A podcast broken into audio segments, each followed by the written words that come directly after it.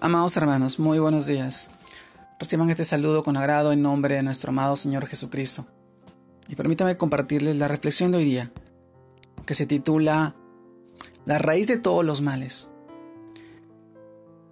Y vamos al libro de 1 Timoteo, capítulo 6, verso 10, el cual nos dice de esta manera, porque raíz de todos los males es el amor al dinero el cual codiciando algunos se extraviaron de la fe y fueron traspasados de muchos dolores. 1 Timoteo capítulo 6 verso 10. La raíz de todos los males. Amado hermano, es sabio tener una opinión objetiva del dinero.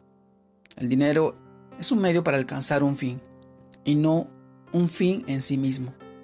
Cabe notar que es el amor al dinero y no el dinero en sí lo que causa sufrimiento pues la obsesión por el dinero separa amigos, destruye familias y trae muchos conflictos. En el libro Proverbio encontramos en el capítulo 23, verso 4, dice, no te afanes por hacerte rico, sé prudente, sé prudente y desiste, pues el afán por las riquezas hace que la gente se sienta desdichada. Amado hermano, para algunos es más importante el dinero que su matrimonio, que su familia o incluso que la vida misma. En cambio, hay quienes no dependen de Él para ser felices, pues reconocen la sabiduría que hay en las palabras de Jesús. Y nuestro Señor dijo, Mirad y guardaos de toda avaricia, porque la vida del hombre no consiste en la abundancia de los bienes que posee. Lucas capítulo 12, verso 15. Sí, amado hermano, ahora, si nos hacemos un autoexamen, posiblemente veamos que necesitamos ajustar nuestra manera de ver el dinero. Por tanto, nunca permitas que el amor por el dinero eche raíces en tu corazón. El famoso rey Salomón, un hombre que poseía muchas riquezas, mencionó tres problemas que le sobrevienen a los afanes al dinero. El primero, inquietud y desasiego. Dice Eclesiastés capítulo 5 verso 12, pero el rico no le deja dormir la abundancia. 2. La insatisfacción.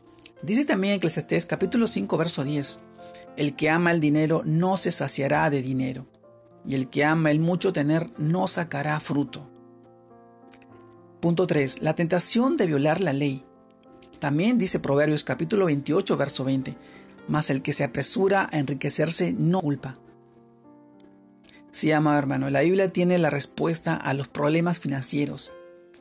Pues conforme apliquemos los principios de la economía de Dios, inclusive el diezmo, las ofrendas y gastar severamente el dinero, empezaremos a tener libertad financiera.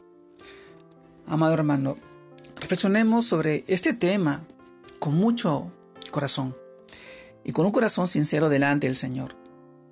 La raíz de todos los males es el amor al dinero. Así como el amor al dinero es el principio de todos los males y dolores.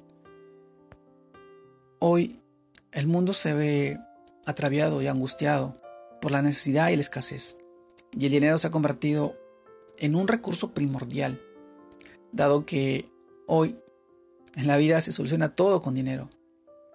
Pero los que confiamos en el Señor sabemos que Él no nos dejará sin provisión, no nos dejará desamparados.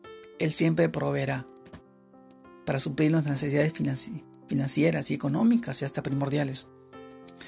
Hoy te invito a que puedas reflexionar sobre este tema y recordar que siempre nuestro Señor siempre estará a nuestro lado y siempre recurrirá de su sabiduría para poder ayudarnos a administrar bien lo que Él nos da, haciendo todo de acuerdo a nuestras necesidades y de acuerdo a lo que nosotros nos enfoquemos.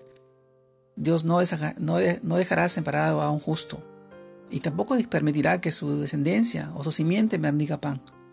Dios es bueno y Dios siempre provee.